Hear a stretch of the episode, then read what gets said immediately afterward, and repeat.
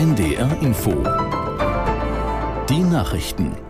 Um 7.30 Uhr mit Claudia Drews. Die Bundeswehr hat deutsche Staatsbürger aus Israel ausgeflogen. Zwei Transportmaschinen aus Tel Aviv landeten heute früh im niedersächsischen Wunstorf.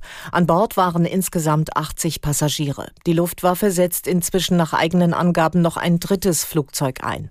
In den vergangenen Tagen hatte das Auswärtige Amt schon etwa 2800 Bundesbürger und Familienmitglieder bei der Ausreise aus Israel unterstützt. Zum Großteil wurden sie sie mit Sonderflügen der Lufthansa aus dem Land gebracht. Die Airline hatte ihre Linienverbindungen nach dem Angriff der Hamas auf Israel vorerst ausgesetzt. Weitere Sonderflüge der Gesellschaft Condor sollen heute von Jordanien aus starten. Die Spitzen der EU wollen am Dienstag über die Lage im Nahen Osten beraten. Ratspräsident Michel hat die Staats- und Regierungschefs der Mitgliedstaaten zu einem virtuellen Sondergipfel eingeladen. Aus Brüssel Paul Vorreiter. In seinem Schreiben bekräftigte er die volle Solidarität mit der israelischen Bevölkerung und den Opfern der Terroranschläge. Michel forderte, die von der radikal-islamischen Hamas genommenen Geiseln müssten sofort und ohne jegliche Vorbedingung freigelassen werden. Zugleich beklagte der Ratspräsident die tragischen Zustände im Gazastreifen. Er setzt darauf, dass die 27 EU-Staaten bei dem Gipfel eine einheitliche Vorgehensweise bestimmen. Am Abend kündigte die EU-Kommission an, ihre humanitäre Hilfe auf insgesamt mehr als 75 Millionen Euro zu verdreifachen. Das Geld soll mithilfe der Vereinten Nationen an Bedürftige im Gazastreifen fließen. Nach den Bombendrohungen gegen den Louvre und das Schloss von Versailles in Paris haben die französischen Behörden Entwarnung gegeben. Innenminister Damanin sprach am späten Abend von Fehlalarm. An keinem der beiden Orte sei ein Sprengkörper gefunden worden. Gestern Nachmittag hatten die Behörden das berühmte Museum und das Schloss mit dem angrenzenden Park wegen Bombendrohungen räumen lassen. In Frankreich gilt aktuell die höchste Terrorwarnstufe. Hintergrund sind die eskalierte Gewalt im Nahen Osten und eine tödliche Messerattacke durch einen mutmaßlichen Islamisten in einer Schule.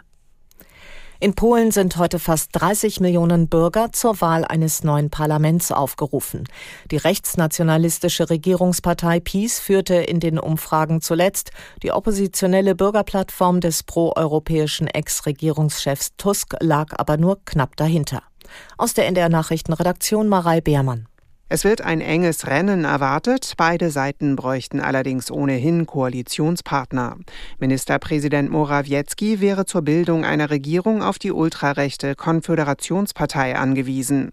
Diese fordert allerdings, die Hilfen für die Ukraine zu beenden. Zudem führt die PiS-Regierung seit Jahren einen Machtkampf mit Brüssel, vor allem wegen ihrer Justizreform, die Kritiker als Angriff auf Rechtsstaatlichkeit und Demokratie verurteilen. Die Wahl entscheidet somit auch darüber, ob der Konfrontationskurs gegen Brüssel weitergeht oder nicht. Bundespräsident Steinmeier hat die Bürger dazu aufgerufen, die Welthungerhilfe stärker zu unterstützen. Noch immer hungerten weltweit 735 Millionen Menschen.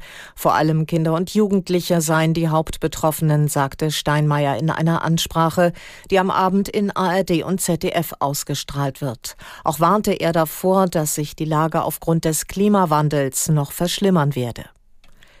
Das Wetter in Norddeutschland. Heute einige Schauer, vor allem im Küstenumfeld kräftig, vereinzelt gewittrig mit Graupeln und einzelnen Sturmböen.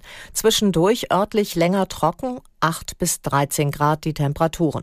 Morgen wechselhaft, einzelne Gewitter nicht ausgeschlossen, daneben auch zeitweise trockene oder heitere Abschnitte. 9 bis 14 Grad. Und das waren die Nachrichten. Moin. Die Reportage. Ein Podcast von NDR Info. Natur. Ich bin Pia und ich mache hier am Leuchtturm meinen ökologischen Bundesfreiwilligendienst seit Anfang August für ja, ein bisschen mehr als ein Jahr. Und ja, wohne für die Zeit in einem der beiden Häuser direkt neben dem Leuchtturm. Heute geht's an die Nordseeküste, hier bei Moin die Reportage, auf die Halbinsel Eiderstedt in Schleswig-Holstein. Mitten in der weiten Salzwiesenlandschaft hinter dem Deich steht nämlich die meist fotografierte Attraktion der Nordsee,